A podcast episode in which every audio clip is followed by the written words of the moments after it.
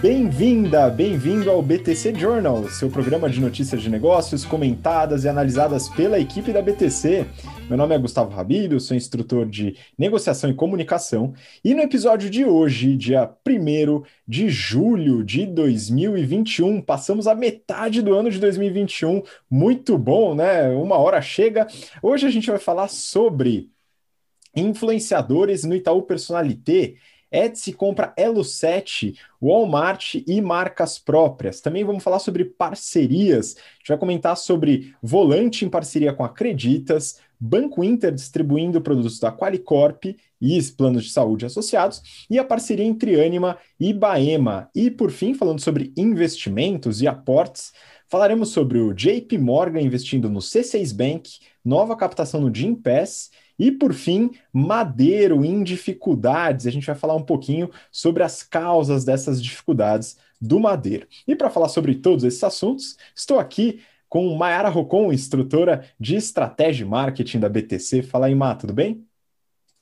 Oi, Habib, oi, Camila, olá a todos os ouvintes. É um prazer estar aqui mais uma semana com vocês. Muito bom, e com a gente também, nossa nova participante, Camila Ferreira, instrutora de marketing, já participou de dois episódios antes e volta aqui com a gente. Bem-vinda de volta, Cá. Olá, Gustavo. Olá, Mayara. Olá, todos os nossos ouvintes, todos os nossos alunos e alunas. É um prazer estar aqui com vocês hoje. O prazer é meu e vamos lá, pessoal, alguns avisos aqui, né? Primeiro, se você estiver acompanhando pelo YouTube, se inscreve no canal, toca aquele sininho maroto e também curte o vídeo, né? Se você acha que faz sentido ajudar aí a, a alcançar mais pessoas com o nosso conteúdo. A gente tem uma live na próxima terça-feira com o Renato Aracaki, que não está aqui hoje, né? Tá com uma consultoria também, mas enfim, semana que vem certamente estará de volta, mas essa live terça-feira, para você que está entrando no mercado de trabalho, está buscando estágio, trainee, etc., falando sobre carreiras em negócios. Então acompanha link aqui na descrição no YouTube e também no BTCcast para você que está ouvindo a gente pelo podcast. Né? E também aqui, né, falando sobre nossa parceira Insider Store, né? A gente tem uma parceria bem bacana com eles e claro que a gente estende benefício para vocês, né? A Insider trabalha com é, roupas com alta tecnologia e a gente tem alguns produtos, né? Eu gosto bastante, o Renato também usa, as meninas aqui, né? Agora que temos produtos femininos lá na Insider Store, vocês podem usar, viu, pessoal? E é, eles têm é, as roupas íntimas, vamos dizer assim, cuecas para o público masculino e roupas íntimas para as mulheres também com tecnologia têxtil as cuecas, por exemplo, nem enrolam, né, pessoal? Isso daqui para o público masculino é bem importante, né? É, e para o home office também ajuda bastante no conforto. E tem também as undershirts embaixo das camisas para poder evitar aquelas manchas desagradáveis ali debaixo do braço, né? Esse suor excessivo, eventualmente, né? É, e também para a volta, né, das atividades presenciais pode ser muito interessante são excelentes os produtos e você, se quiser adquirir, tem um desconto de 15% por acompanhar aqui nosso programa usando o cupom BTC15. Também clicando no link na descrição, você pode entrar, dar uma olhada e ver se algum produto faz sentido para você. A qualidade é muito bacana. Bom, vamos lá, pessoal. Então, começando aqui o nosso programa, vamos para a primeira notícia. É, e essa daqui eu vou contar com a K para ajudar a gente. Nossa especialista em estratégia de influenciadores e marketing digital, né? Já está acostumada com as notícias aqui nessa área, hein, K? Essa eu peguei do Neofeed. Itaú Personalité dá um play em parcerias com influenciadores do mercado financeiro.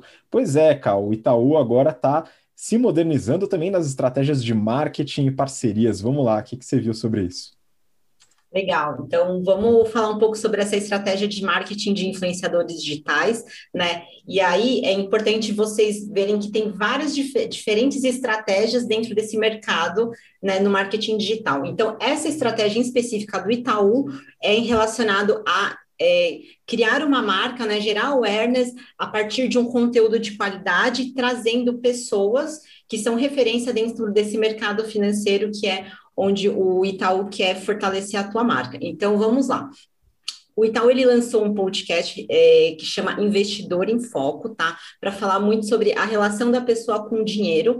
Então, ele traz vários temas atuais, por exemplo, falou já sobre Bitcoin, queda do dólar, reforma tributária, sempre focando no público que é potencial para o Itaú Personalité, tá? Eles até comentam na notícia que o perfil dos ouvintes tem entre 28 a 44 anos, sendo 30% mulheres e 70% homens, né? O que é muito interessante, que é basicamente esse público potencial para ser correntista do Itaú Personalité. E aí, trazendo alguns números que foram interessantes sobre o podcast, um grande desafio que o Itaú quis quebrar né, nessa estratégia de marketing de conteúdo foi lançar um podcast diário, né? Então, uma geração de conteúdo relevante todos os dias. E para isso, ele vem e convida uma série de referências dentro desse mercado financeiro, como professores de é, instituições, de faculdades e tudo mais. Tá? Foram 270 episódios no ar, mais de 500 mil plays, né? Plays, que é essa uma métrica que é muito interessante. Então, todo mundo que dá play no teu episódio é contabilizado nessa métrica. E a retenção no Spotify chegou a 90%. O que significa isso? Significa que a taxa de engajamento foi muito alta. Então, a pessoa que ouve uma vez vai ouvir duas, três vezes, e isso que mostra essa taxa de retenção de 90%, que é super alta. Legal, né? Então, eles começaram lançando essa estratégia de é, podcasts, e aí para compor né, é, parte desse podcast do Investidor em Foco, ele convida uma influenciadora digital que nada mais, nada menos é Ana Leone. E quem que é essa, essa pessoa, né? Ela já foi ex-executiva da Ambima, né? Quem não sabe o que é Ambima foi a Associação Brasileira das Entidades dos Mercados Financeiros e de Capitais, e aí ela vai estrear uma coluna dentro desse podcast chamado Dinheiro com Atitude tá? Mas esse nome ele não veio, né, meramente ao acaso. Por quê? Porque a Ana ela já tinha criado um projeto em 2014 com esse nome, Dinheiro com Atitude. Inclusive, ela tem um blog que ela compartilha uma série de artigos, dicas de leitura, inclusive até vende uma mentoria dentro desse blog. Tá? Tem também um perfil no Instagram que tem um engajamento bem interessante, tem lá seus 50 mil seguidores, e a Ana vem estrelar esse podcast do Itaú falando de temas é, muito interessante sobre relação com o dinheiro, é, como que a gente molda a nossa identidade como pessoa, né, para definir metas de longo prazo ali, né, como que, o que, que é prosperidade, né, o que, que é riqueza para gente tal. Então, eu ouvi alguns capítulos, eu achei super interessante, já me tornei até ouvinte agora desse podcast. E aí eu queria também falar sobre uma estratégia de marketing que eles fizeram sobre podcast, que é o seguinte, é, você faz os podcasts, você gera awareness na sua marca, só que o que, que acontece, né? Você não consegue é, é, fazer um remarketing, uma campanha com esse público que ouve o seu podcast. Então, o que, que o Itaú fez para é, fechar esse ciclo. Ele criou, né, ele tem nos, nos próprios episódios um link que leva não para o site, leva para um canal do Telegram. Essa é uma outra estratégia de marketing de conteúdo que tem sido muito forte então, ele captura todo esse público que está assistindo o podcast para levar para esse canal do Telegram, que hoje tem cerca de 10 mil é, inscritos. E lá eles compartilham outros conteúdos, né? O perfil de conteúdo desses tipos de canais, né? Nesses nessas plataformas tipo Telegram, são geralmente áudios mais curtos, videozinhos mais curtos, de dois, cinco minutos, falando ainda sobre o mercado de investimentos, fazendo o quê? Né? Para reconstruir a marca do Itaú, né? Como ser uma marca mais amigável para fazer investimentos e tornando esse, né, esse tipo de tópico mais leve, mais interessante. Então, achei muito bacana, é uma iniciativa que eles se comprometeram, então, fazendo super bem excelente, né? Então eles tiram um pouco o foco daquelas picuinhas junto com a XP, né? Quem sabe?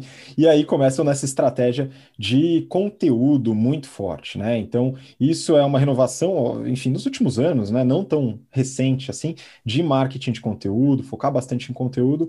E o Itaú, claro, não ia deixar de fazer isso. Muito legal. Vamos para a próxima notícia, também no Neofeed. Etsy compra marketplace brasileiro de produtos artesanais Elo 7 por um bilhão de reais. Ma, o que, que você achou dessa transação? Né? E se puder contar um pouquinho também da Etsy, vamos lá para entender o contexto. Então vamos para o contexto aqui, né? Quem é a Etsy? É um marketplace americano fundado lá em 2005 que vende produtos artesanais.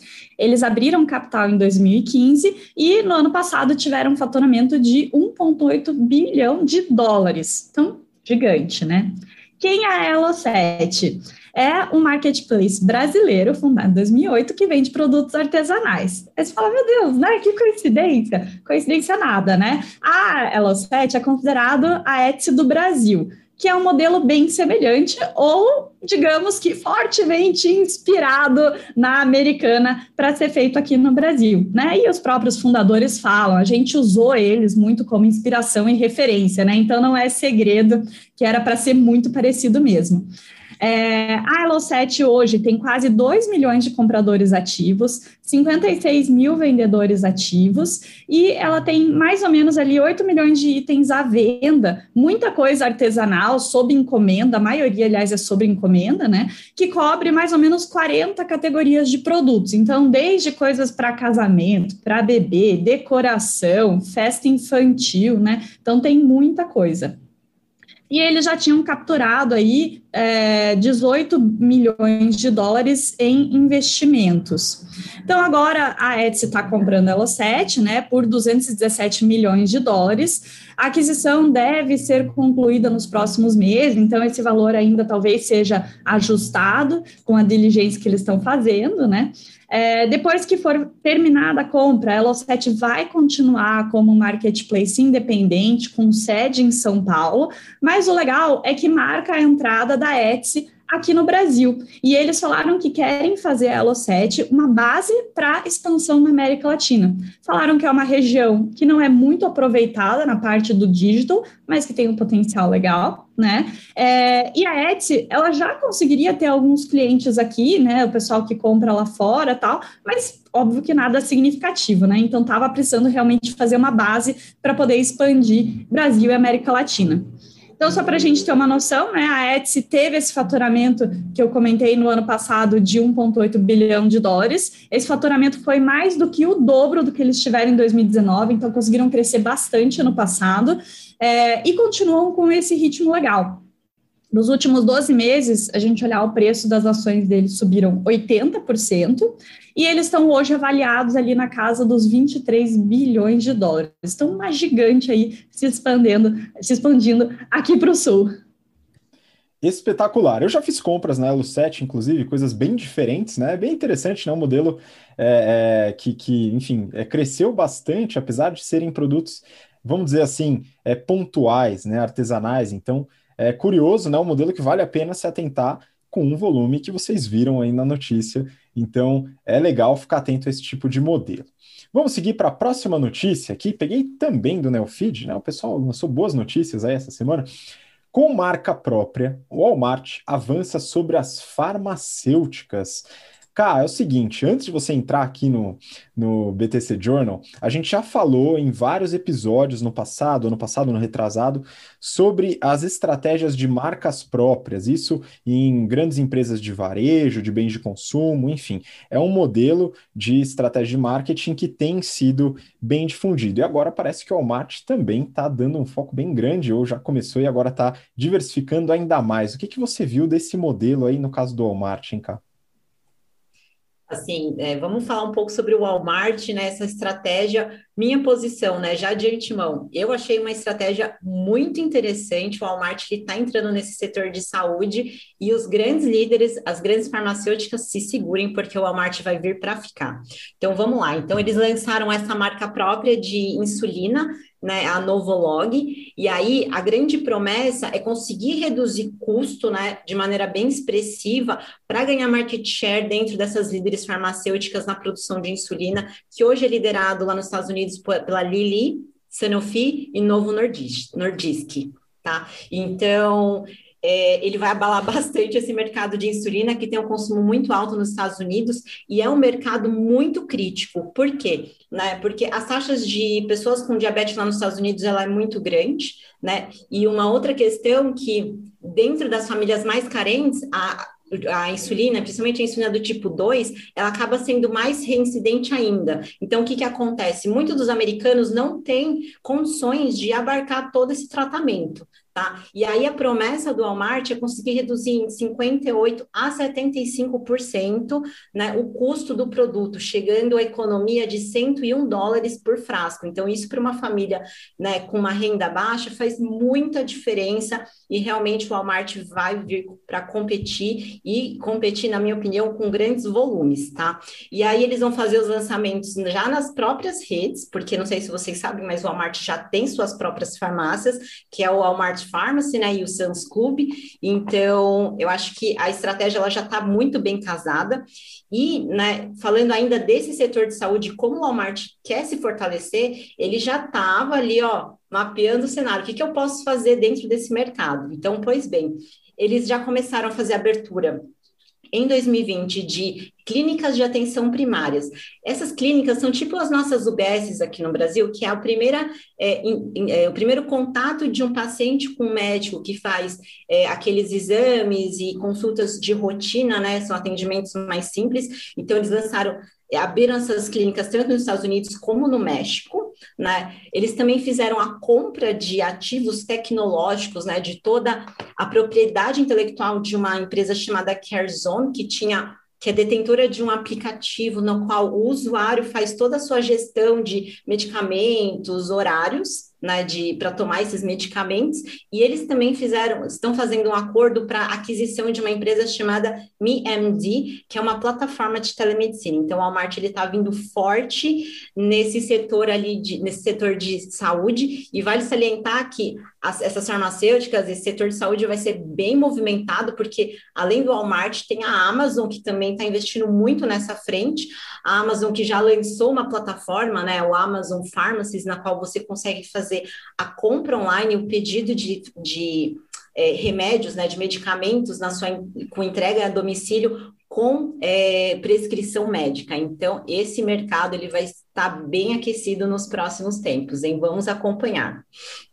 Com certeza. Então, é o mercado de saúde, além da questão das marcas próprias. Né? No passado, a gente falou muito sobre marcas próprias, principalmente voltado para alimentos, e como os grandes varejistas, por dominar uma parte dos canais de venda, dos pontos de venda, podem se beneficiar das próprias marcas com aumento de é, rentabilidade. Só que aqui no setor de saúde é uma novidade e é, é, essa incursão do, do Walmart fazendo aquisições, trabalhando com unidades básicas, é uma novidade interessante aí para acompanhar. Muito bom. Bom, vamos seguir agora. Próxima notícia, também peguei do Neofeed, né? Não é patrocínio, hein, pessoal? A gente só foi coincidência aqui que o pessoal estava com notícias legais mesmo. Exclusivo. Creditas e Volante negociam unir forças contra Kavak. Então, aqui a gente está falando de parcerias, né? A gente chega nesse bloco de parcerias e aqui uma inusitada, hein, Ma? Creditas e Volante. O que, que você acha dessa união aí para tentar balançar o mercado de carros usados? Ou seminovos, né? Se a gente puder dar essa, é, essa né, amenizada. Esse brilho, né? Boa. Então, ótimo bloco, by the way, né? Tema de uma das nossas aulas de estratégia, porque parcerias estratégicas é muito importante, né? Impossível você ser bom em tudo e fazer tudo na sua cadeia inteira, né? Mas vamos lá, o que estava acontecendo com a Acreditas? Eles tinham recebido 255 milhões de dólares lá em dezembro, é, especificamente para fazer aquisições. E agora, em maio, eles tinham anunciado Acreditas Alto, que seria a entrada deles nesse mercado de veículos usados, seminovos, né? Então, para fazer compra, venda e troca. E já estariam entrando com um investimento de 50 milhões de dólares 500 carros para venda e mais de 800 carros no estoque prontos ali para entrar, né? E a Volante, para quem não conhecia eles, né? Lembra que a gente já falou deles aqui no Journal, dá uma procurada lá, só para lembrar, né? Quem, quem ouviu, foram aqueles que estavam fazendo expansão de PDV através das fábricas de seminovos deles. Bem interessante o modelo, by the way, para diminuição de custo e celeridade no processo. Mas bem, fontes ali, né, rumores de mercado de que os dois estão conversando para fazer um acordo, uma parceria ou um M&A é, para juntar forças contra essa mexicana aí que você comentou. E o interessante é que eles têm os mesmos investidores por trás, SoftBank e a Kazek, né? Então facilitaria aí um acordo. Aí você fala, quem é a Kovac, né? Antes até de eu comentar quem, é, é, quem são eles, né? Olha que interessante, dentro dos acionistas deles, eles também têm o SoftBank e a Kazek, né? Então, olha que diversificação de mercado e geografia que os dois fizeram, né? Ironia aqui. Mas, bem, quem é a Kavak, né? É uma mexicana que é, bem, enorme, já avaliada em 4 bilhões de dólares, anunciou, quer dizer, na verdade, em abril conseguiu captar 485 milhões de dólares e está entrando pesado aqui no Brasil. Eles já estão ali, né, segundo fontes, com um estoque de mais ou menos mil veículos, né, ou na casa de, que está aumentando rapidamente, e eles já têm dois PDVs aqui no Brasil, os dois no estado de São Paulo, um no Shopping Marketplace e um no Shopping Alphaville.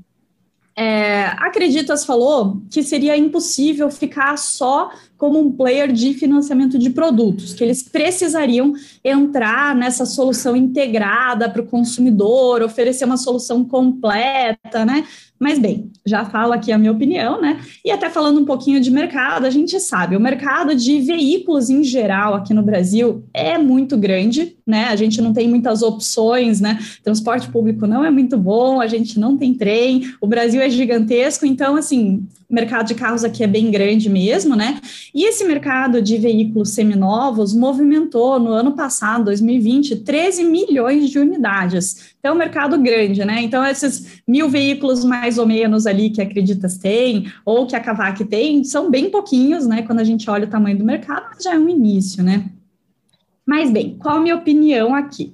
Eu entendo que Acreditas faça financiamento de carros, né, para os consumidores, e quando o cliente fica inadimplente, não paga o financiamento, Acreditas vai lá e tem que tomar esse carro, né? E isso acontece não só com Acreditas, mas com outros bancos. Então, assim, eu acho que faz sentido eles fazerem um financiamento para compra do carro, né? Compra, troca, o que for.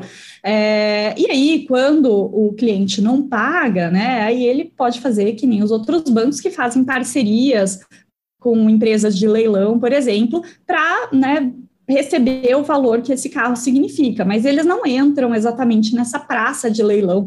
É, e realmente eles devem perder bastante valor do carro para fazer isso. Então, o posicionamento da Acredita seria de aumentar um pouco o valor desse carro em vez de simplesmente jogar no leilão mas eu não entraria, né, eu mesmo fazendo essa parte de varejo. Eu teria uma parceria para fazer o varejo para mim. Então, faz uma parceria com a Volante, ó, você vai vender sempre a esse valor, né, X% de VIP, eu ganho X% do carro, você ganha X%, né? Então, assim, faz ali uma super parceria para poder aumentar esse valor recuperado, mas, assim, eu deixaria a cadeia porosa. Não entraria nessa perna de varejo, eu não faria a praça, não faria o contato com o consumidor que está comprando esse carro, né? Mas, bem, e aí aí também já fica uma dica, né? Acredita, se você quiser entrar numa categoria nova, em vez de vender carro, que não tem nada a ver com o que você faz hoje, talvez venda seguro para o carro, né? Então você já faz ali o ciclo todo, vem, né? Faz o financiamento, faz o seguro. Se você fizer a parceria ali com a praça, aí eles podem fazer a oferta do financiamento e do seguro do carro para você. Pois é, muito bom. E uma, olha que curioso, né? Entraram nesse modelo no momento propício, né? Interessante que com o aumento do preço dos carros novos, puxou ainda mais o aumento do preço dos carros usados. E eu conheço gente que está vendendo seu carro mais caro do que comprou. Né? Espetacular, né? Isso tem acontecido, mas por incrível que pareça, né? Então vamos ver se isso beneficia essas empresas, né? Apesar de que eu acho isso meio loucura, viu? É, até agora na pandemia, a gente analisou algumas empresas que fazem locação de carro, né? E a gente viu que as pessoas estão interessadas em comprar carros, mesmo é mesmo que seja seminovo, porque uh, se elas são obrigadas a ir em algum lugar, elas sentem um pouco, elas têm um pouco de medo de ir por transporte público por causa da pandemia, né? E elas preferem, então, usar o carro. Então, até aumentou essa, essa demanda, né? E as empresas, as montadoras que estavam ali reduzindo capacidade no começo da pandemia, tiveram que dar uma corridinha para né, recuperar. Pois é, isso aí. Então, é um momento curioso, interessante. Vamos ver quanto tempo dura, né, pessoal? Não sei se é muito sustentável, mas vamos observar, né? Bom, vamos aproveitar, pessoal, que a gente entrou em julho, né? E a gente tem muito a comemorar, porque julho é mês de reajuste em plano de saúde, pessoal. Um evento bastante comemorado aí pelo público, né? Espetacular. E aí eu trago aqui em homenagem a, a esse evento importante uma notícia também do Neofit. Banco Inter e Qualicorp fecham parceria em planos de saúde. Né? Então, para a gente poder dar a nossa devida homenagem a esse reajuste, cá, vamos lá, conta um pouquinho para a gente, é, principalmente do lado do Banco Inter, né? É, que, se eu não me engano, até você conhece bastante o banco. É, é, fala um pouquinho o que está acontecendo, né? Qual o benefício, que, qual a estratégia de você distribuir esse tipo de produto lá dentro? Vamos lá. Legal, e realmente, né, plano de saúde, ele é muito caro e agora nessa, nessa época, nesse momento, a gente está colocando a saúde como uma prioridade, né, acima de muitas coisas ali na nossa vida. Tá, o Inter, né, eu queria falar um pouco sobre uma estratégia que eles já vêm adotando há um tempo, e antes de falar, né, sobre essa parceria com a Qualicorp. Então, como é que é? Uh, eu né, vou, claro, trazer o meu viés de produto e tecnologia aqui para comentar um pouco dessa notícia, mas o grandes estratégias de empresas de tecnologia hoje é criar uma plataforma que conecte uma série de serviços para fazer com que o usuário fique o máximo de tempo utilizando essa plataforma, tá? E aí o, o, o próprio Inter foi para essa, é, para essa direção, né, que é muito acertada, que é criar um super app. Tá? Então, o que, que é esse super app? Então, quer dizer que além dos produtos financeiros já comuns ali, por exemplo, ah, fazer um investimento, as transações bancárias, o Inter ele conectou uma série de outros parceiros dentro desse, desse seu super aplicativo. Ali em 2019, ele já contava com mais de 60 parceiros conectados com seu aplicativo bancário, entre eles Submarino, AliExpress, e é, Netshoes, Carrefour, entre outros, todos oferecendo aquela, aquele grande benefício de a cada compra feita dentro do aplicativo você tem direito a um cashback, né? O que é sensacional. Além disso, né? Eu sou correntista do Inter, eu vi que o aplicativo ele muda muito, né? Com o tempo, eu vi que agora eles estão oferecendo até cursos dentro da plataforma, também com direito a cashback, cursos diversos, desde administração a cursos mais voltados a questões da vida, assim, né, vamos dizer. Também tem a parte do Interpass para concorrer diretamente com o Sem Parar, e também tem uma parte ali que chama Shell Box, que é toda vez que você vai e abastece na Shell, você ganha cashback, né? Super interessante. Legal. E agora ele está fechando com um novo parceiro que é a Qualicorp, para oferecer planos de saúde. Se faz sentido, faz super sentido, né? Porque a gente falou, plano de saúde é muito caro, e se você né, não está numa atividade profissional, por exemplo, se você não é CLT, não tem uma empresa que está ali bancando um plano de saúde para você, nem que seja com coparticipação, o plano de saúde acaba sendo um peso né, no bolso do brasileiro. Então, eles fecharam essa parceria com a Qualicorp, né, que tem 20 operadoras de saúde, entre elas as mais conhecidas é a Mil, Bradesco, a Notre Dame, Rap Vida, Sul América e o grupo da Unimed também. E aí, inicialmente, eles querem oferecer esse serviço né, para sete categorias diferentes, entre eles profissionais liberais, servidores públicos, estudantes, consultores empresariais e advogados. São exatamente esse público que sofre né, em, com a dificuldade de achar um plano de saúde com qualidade né, e com um preço mais acessível. Então, acho que é super interessante, né? Falando ali que o Inter, então, está chegando para competir com planos de saúde, por exemplo, da Alice. A Alice é essa empresa de, que tem essa proposta de oferecer esses planos de saúde mais acessíveis, que inclusive a gente já discutiu aqui no BTC Journal, né? Passando só rapidamente para fechar a notícia, falando um pouco sobre os números do Inter, eles acabaram de captar é, um follow-on né, de 5,5 bilhões de reais, tá? Tendo a, a, Stone como sua âncora,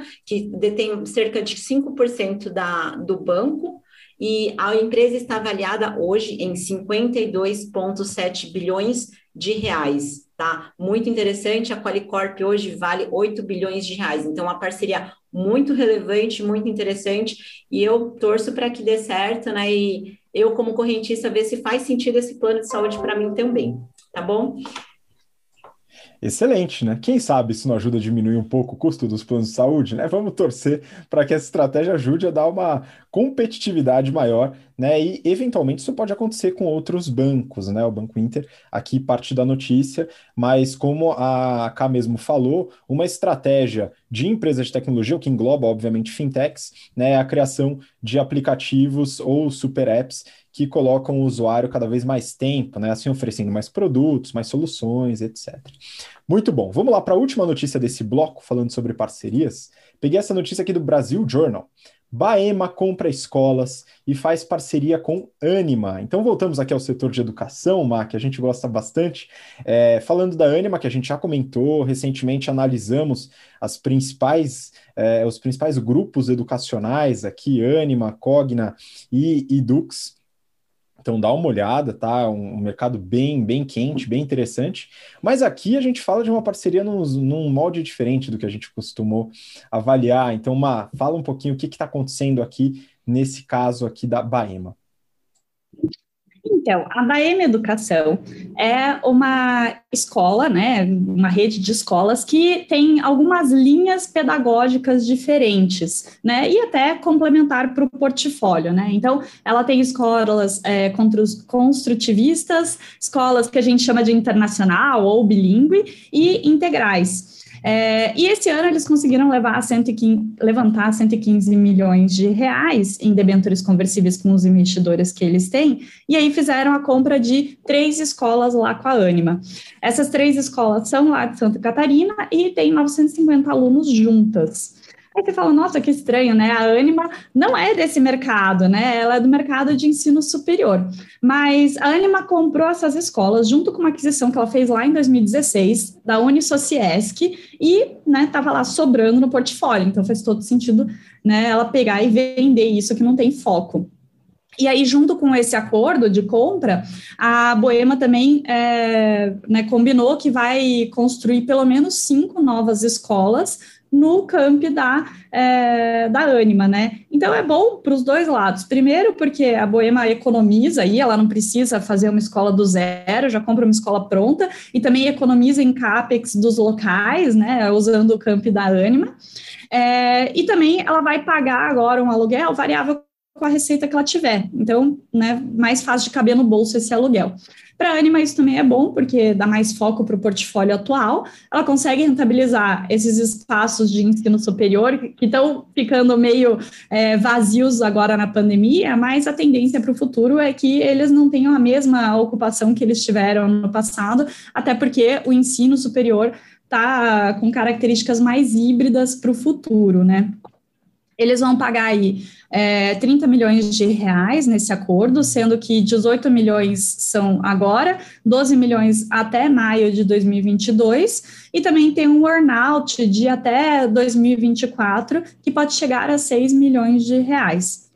Aí a Boema acaba com 14 escolas no total, em cinco estados brasileiros. Hoje a ela vale 190 milhões de reais, e esse ano ainda ela deve ter um faturamento ali de 300 milhões de reais.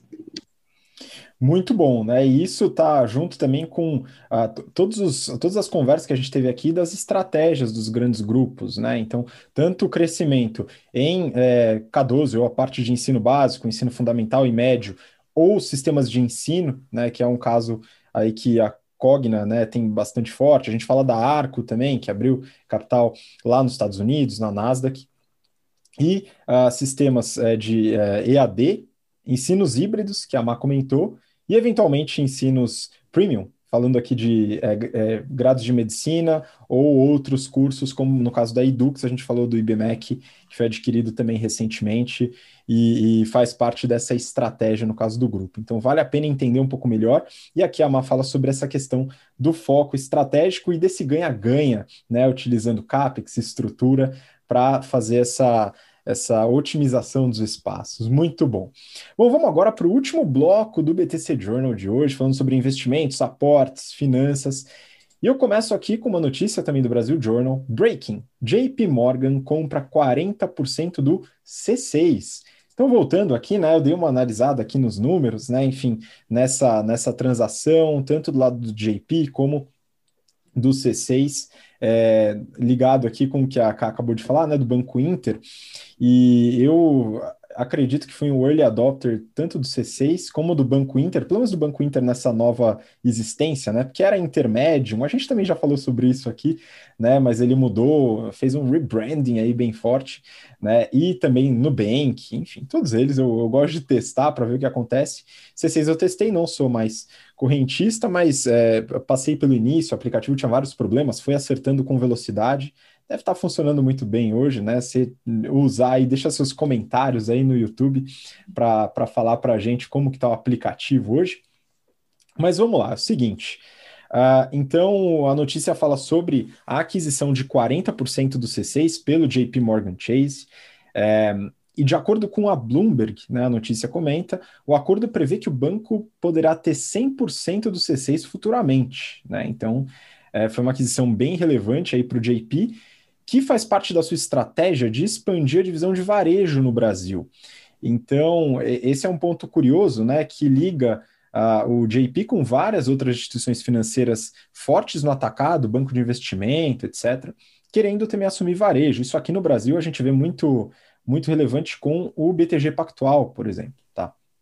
E o que, que acontece, né? A barreira de entrada das agências no passado né, dificultava bastante a entrada desses bancos internacionais no varejo brasileiro. Por exemplo, o Bank Boston ou Citi, né, que ou foram adquiridos, né, no caso foram adquiridos, outros eventuais saíram do Brasil também.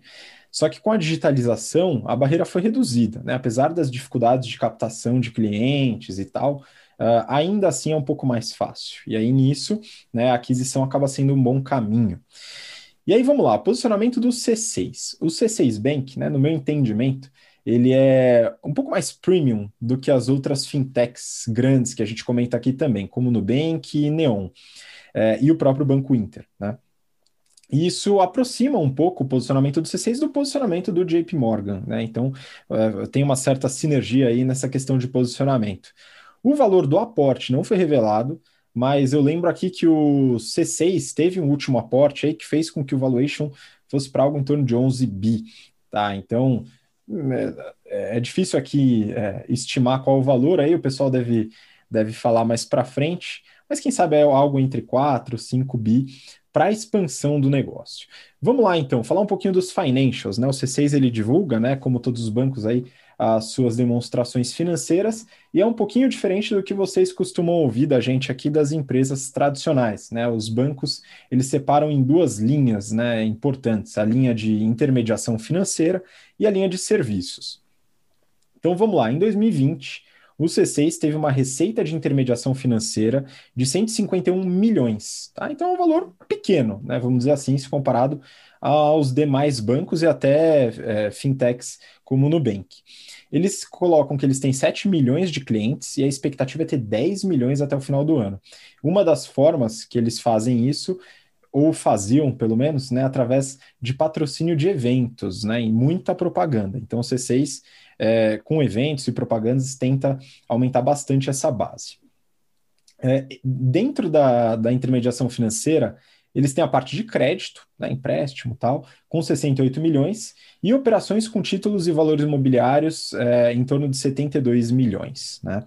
E aí, quando a gente vai para o resultado, é, que é a diferença entre a receita de intermediação financeira e a despesa, que inclui aí principalmente captação e provisão de crédito de liquidação duvidosa, os famosos inadimplentes, né? Eles têm um resultado de 16,8 milhões, tá? Que é também é um volume razoavelmente baixo, né, ainda assim positivo, né, como se espera. Aí a gente vai para serviços, 124 milhões de receita em 2020, sendo 42 mais ou menos em pagamentos e 29 em corretagem, são os, os, mais representativos. Né? O restante vem em comissões, sobre vendas e também seguros e resseguros. Só que a gente vai para o lucro líquido, pessoal. 607 milhões de reais de prejuízo líquido, né, para uma receita de intermediação de 150 e uma receita de serviço de 124. Né? Então a gente vê que a despesa é altíssima para poder bancar esse crescimento. Né?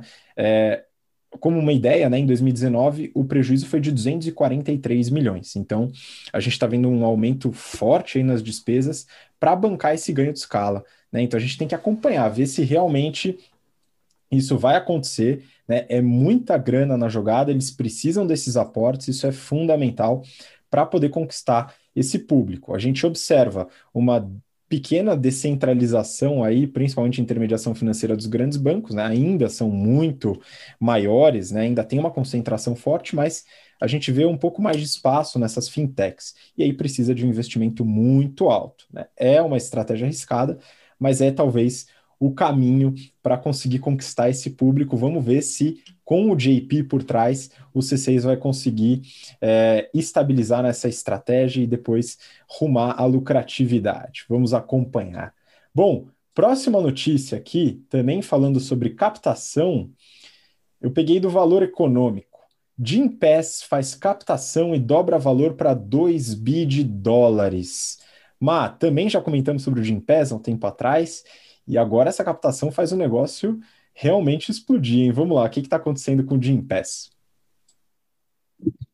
Ótimo. Então, Gimpass, quem conhece, né, startup brasileira, é, que facilita acesso né, dos usuários às academias e outros serviços também ligados à atividade física, à saúde, né? Ele começa ali com planos bem básicos para o usuário, né, em R$ 39,90, mas vai até, né, 400, 500 reais, está presente já em 10 países diferentes e já tem mais de 50 mil academias e estúdios na rede de parceiros deles. E agora, então, eles fizeram mais uma rodada de financiamento, né, a série E deles, e captaram 220 milhões de dólares. Com isso, eles foram avaliados a 2,2 bilhões de dólares, ou seja, mais do que o dobro lá em 2019, quando eles viraram unicórnio, que eles tiveram um valor um pouquinho acima de um bilhão de dólares.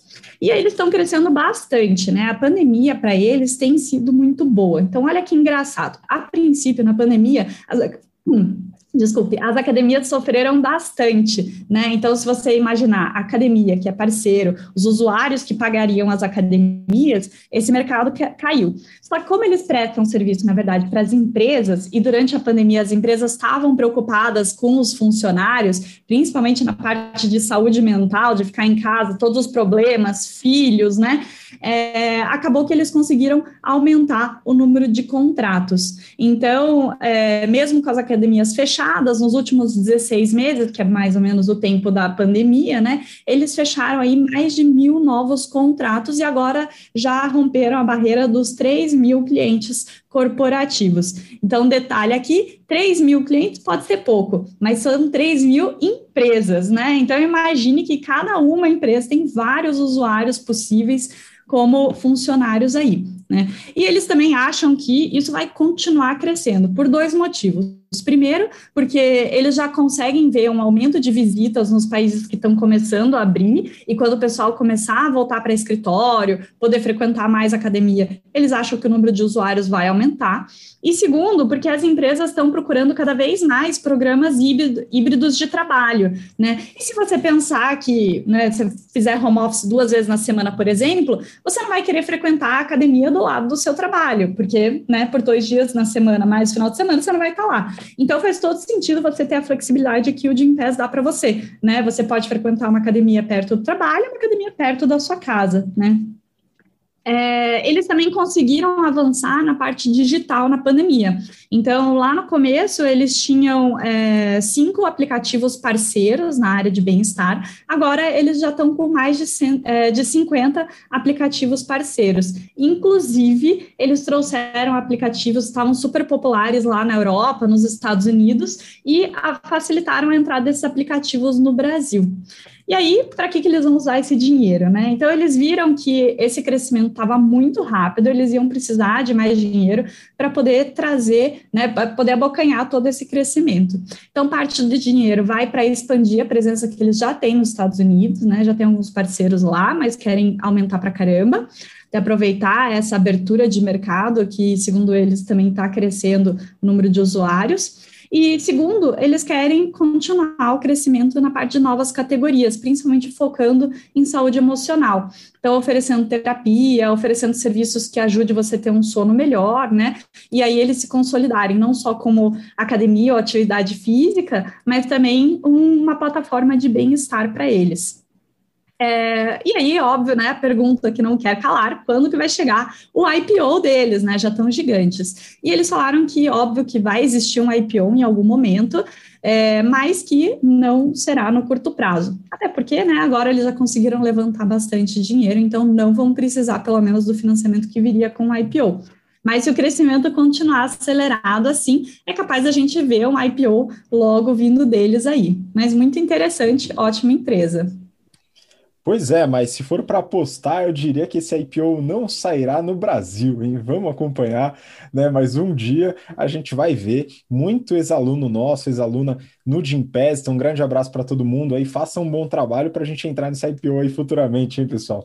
Bom, vamos lá para a última notícia do BTC Journal de hoje, né? Muitos pedidos aí, o pessoal queria que a gente comentasse, então a gente deu uma olhada. Agradeço ao Renato aqui pela ajuda, né? Que fez uma análise aqui, eu usei uma parte aqui do que o Renato colocou também dentro dessa análise uh, do Madeiro, mas a notícia, o título aqui do valor econômico. Após relatar riscos, Durski diz que negócio vai bem. Né? Durski faz alusão ao dono, fundador do Madeiro, né, Júnior Durski, que se envolveu em polêmicas aí no início da pandemia, fez uma declaração que eventualmente, né, num trabalho de assessoria de imprensa e relações públicas, recomendariam para não fazer, porém, a gente vai falar da empresa como um todo, tá? Acho que vale a pena entrar no detalhe porque como muitos ouviram falar, né, a empresa estava com dificuldades financeiras e eu acho legal esclarecer alguns pontos aqui. Né? Então, vamos lá.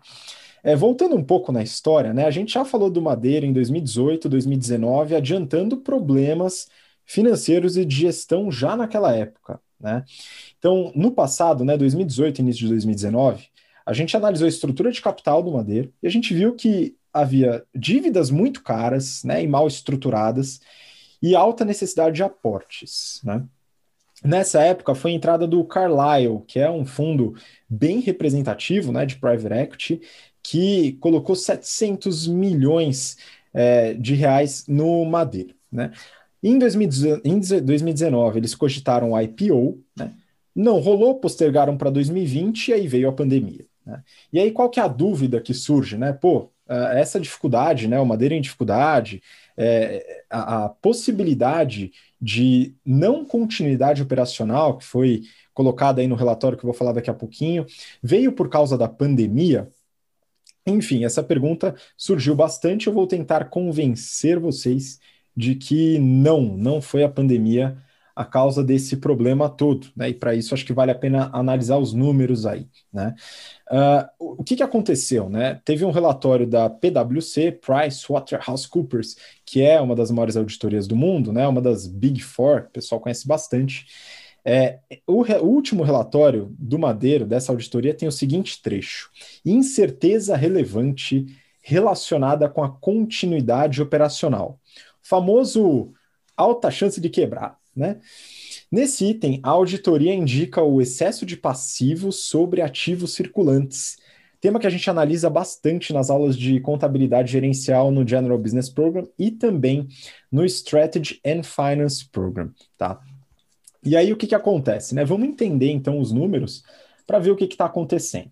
A receita líquida do Madeira em 2020 foi de 902 milhões de reais, contra 1,02 bi em 2019, tá? Então foi uma queda de 11,7%, o que é razoável, é uma queda boa, mas considerando pandemia e também muitos rumores de boicotes, enfim, é, não é uma queda tão absurda assim, não é uma queda de 50%, 70% no volume, né? É uma queda, mas a gente, talvez com essa queda, não daria para afirmar que isso realmente causou todo o problema, né? É, claro, houve expansão, novas lojas, então tudo isso prejudica. Mas a gente tem outros pontos importantes. Né? O lucro operacional ele foi de foi um prejuízo, na verdade, né, de 106 milhões contra um lucro de 20 milhões em 2019, né? Então legal, deu um prejuízo operacional, teve queda de receita, teve aumento de despesa, né? Mas olha só, sem pandemia lá em 2019, a margem era zero praticamente. Né? Então, um bi de receita para 20 milhões de lucro operacional. Então, lá a gente já tinha problemas. Né?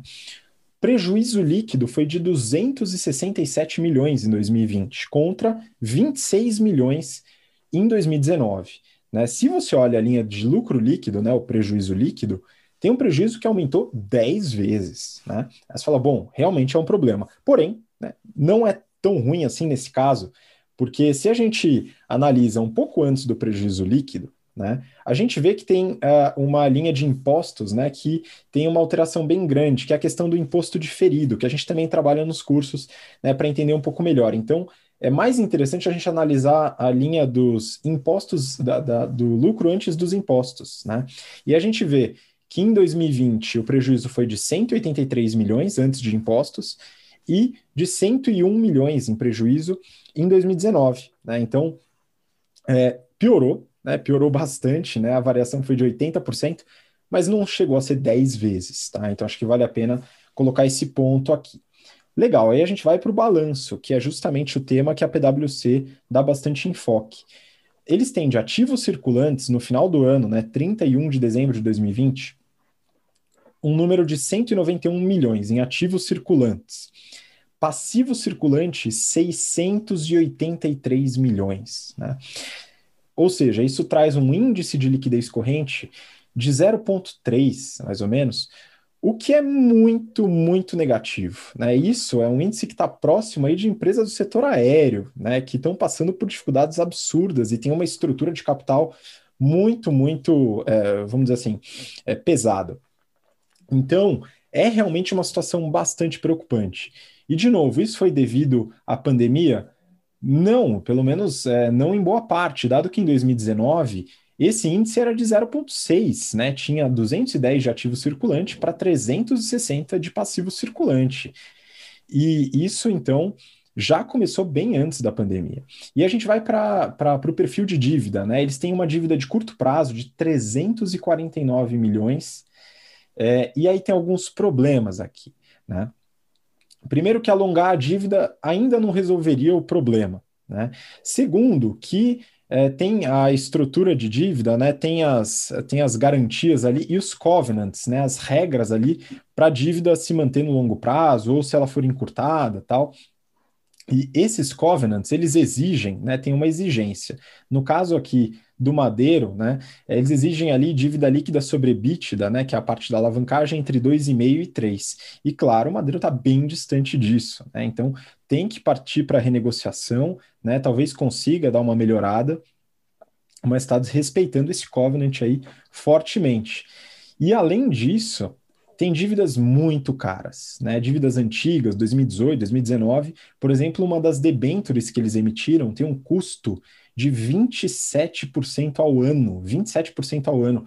É um custo altíssimo de dívida. Né? Não sei o que, que naquela época o CFO estava fazendo, hein, pessoal, mas é, definitivamente estruturando dívida é, talvez fosse uma tarefa que ele delegou e não deveria ter feito, eventualmente.